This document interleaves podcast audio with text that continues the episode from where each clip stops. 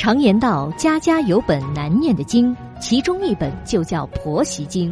婆媳该怎样建立信任关系？老公又该扮演什么角色？小韩为您支招化解。欢迎收听《话婆媳》。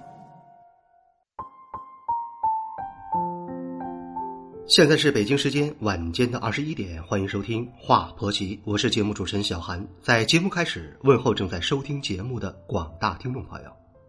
真正相爱的夫妻啊，应该是灵魂和肉体同时结合的。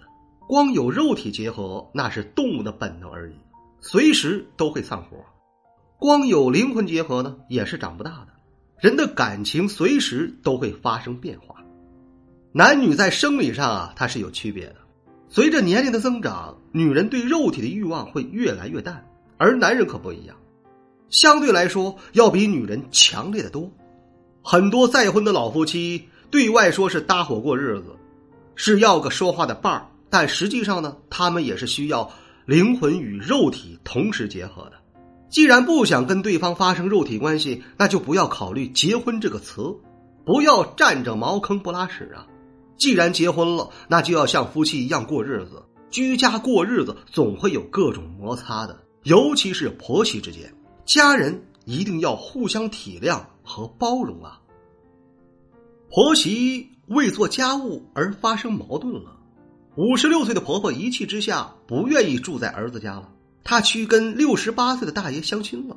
婆婆提出啊，做无性夫妻，和大爷呢搭伙过日子。但是啊，大爷一口拒绝了。这是发生在敏君家的事情。现在敏君怀孕了，婆婆断了再婚的念头，一心一意住到儿子家来了。本期节目呢，我们就一起听一听发生在敏君家的故事。我和老公是在动车上认识的，坐动车呀，按理都是对号入座的。可我的座位呢，被一个老阿姨占了。因为老阿姨买的是站票，她就仗着自己的年龄大，要求我这个年轻人给她让座。我就跟阿姨呀争吵起来了。老阿姨是倚老卖老，说年轻人不懂尊老敬老的。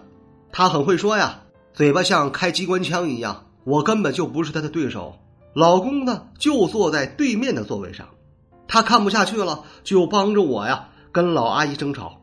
老阿姨这才把座位还给了我，我非常感激老公。两个人呢就聊了一路，原来呀，他跟我是在同一座城市的。下车时我们就互留了联系方式。后来老公就经常的约我出去玩，我们俩不知不觉在一起了。恋爱了近两年后，老公带我回家去见他的父母。公公是在贸易公司上班，收入还可以。婆婆前两年身体不太好，已经提前退休了。他们对我啊各个方面都挺满意的。后来我和老公就顺理成章的结婚了。婚房是公婆帮我们买的，贷了一些款，贷款是由我们小夫妻俩来还。原来一切都好好的，可结婚才短短半年，公公就生了重病。一家人呢就围着公公转了，为了给公公治病，家里的积蓄呀全部花光了。婆婆就坚持把他们的房子卖了，用卖房款给公公治病。可治了一年多，一套房子的钱也花光了，还是没有保住公公的命。公公去世后，婆婆不用住在医院里了，就住到我们家来了。那时啊，她对公公的去世已经不太伤心了。因为照顾了公公一年多，他已经筋疲力尽了，而且为了公公啊，他把房子都卖掉了，真的是尽全力了，所以能够坦然接受了。婆婆住在我们家后，因为做家务的事啊，我们婆媳俩就经常的发生摩擦。我们争吵时，老公总是夹在中间，左右为难。他向着我，婆婆就跟他吵；他向着婆婆，我就跟他吵。老公苦不堪言啊。有一天，婆婆洗了碗。我发现没洗干净，碗上啊还沾着饭米粒儿呢，摸上去碗还黏糊糊的。我说啊没洗干净，婆婆就不高兴了，非说她洗的很干净了。我们俩呢就吵了起来。老公原本在电脑上工作，因为我们吵架，他就没办法安心工作了。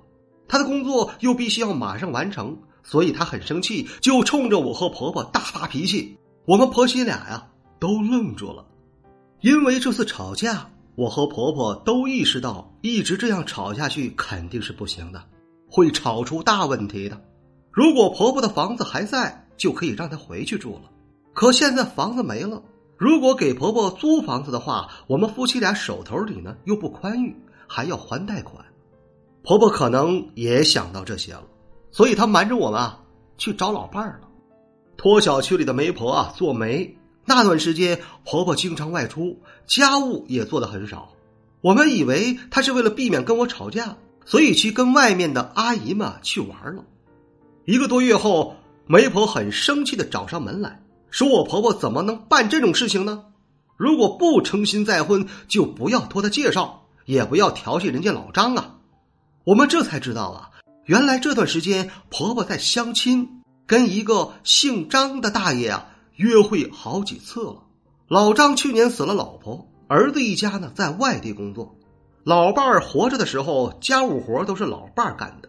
老张是一个甩手掌柜，现在老伴儿死了，老张什么家务活都不会干，就成了生活不能自理了，所以想找一个老伴儿。婆婆跟老张约会过几次后。老张呢就想把关系确定下来，谁知道婆婆提出了白天做夫妻，晚上做邻居，也就是过无性婚姻。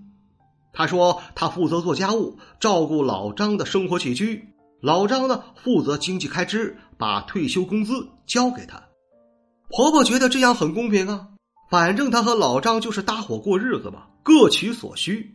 可老张不同意，他说夫妻就应该有夫妻的样。怎么能晚上做邻居呢？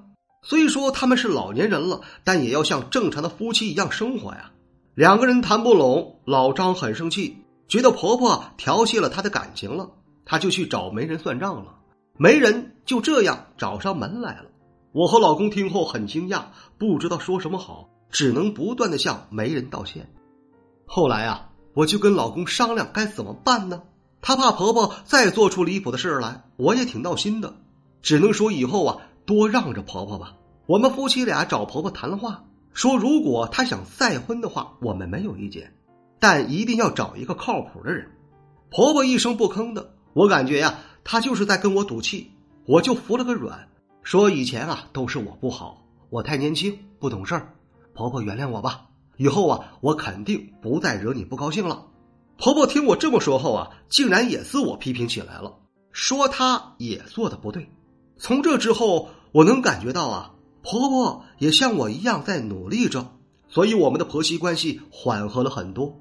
两个多月后啊，我被查出怀孕了，婆婆特别开心。她说呀，她再也不考虑再婚了。等我生下孩子，她就一心一意的帮我们带孩子了。我和老公自然也是很乐意的。我们听了宇军的案例之后啊。因为经常发生婆媳矛盾，儿子夹在中间左右为难，雨君的婆婆就想到了再婚。既然要再婚，那是要真心诚意待人家的，夫妻就该有夫妻的样。如果自己还没有做好再婚的心理准备，就不要轻易再婚。婚姻可不是儿戏啊！婆媳本来是两个陌生的女人，因为同时爱着一个男人。又因为经济条件有限，不得不生活在同一个屋檐下，产生婆媳矛盾是很正常的事。但是为了家庭的和睦，婆媳双方都要努力的，要彼此适应对方，要互相磨合着。至于老年人再婚啊，这也是很正常的事儿。老年人也有权利追求幸福，但一定要真心诚意，在很多问题上要达成一致意见后再走进婚姻。再婚比初婚要更慎重啊！雨君的婆婆选择再婚，但又不愿意跟人家过夫妻生活，这算怎么回事呢？人家又不是找保姆，当然是想跟真正的夫妻一样，要睡在同一张床上，这也是合情合理的要求嘛。这里是华婆媳，我是小韩。如果说你喜欢本期的节目，欢迎你点击订阅并转发与分享。如果说你饱受婆媳矛盾带来的痛苦，可以加入到华婆媳的官方群。再次感谢各位的聆听，我们下期节目再会。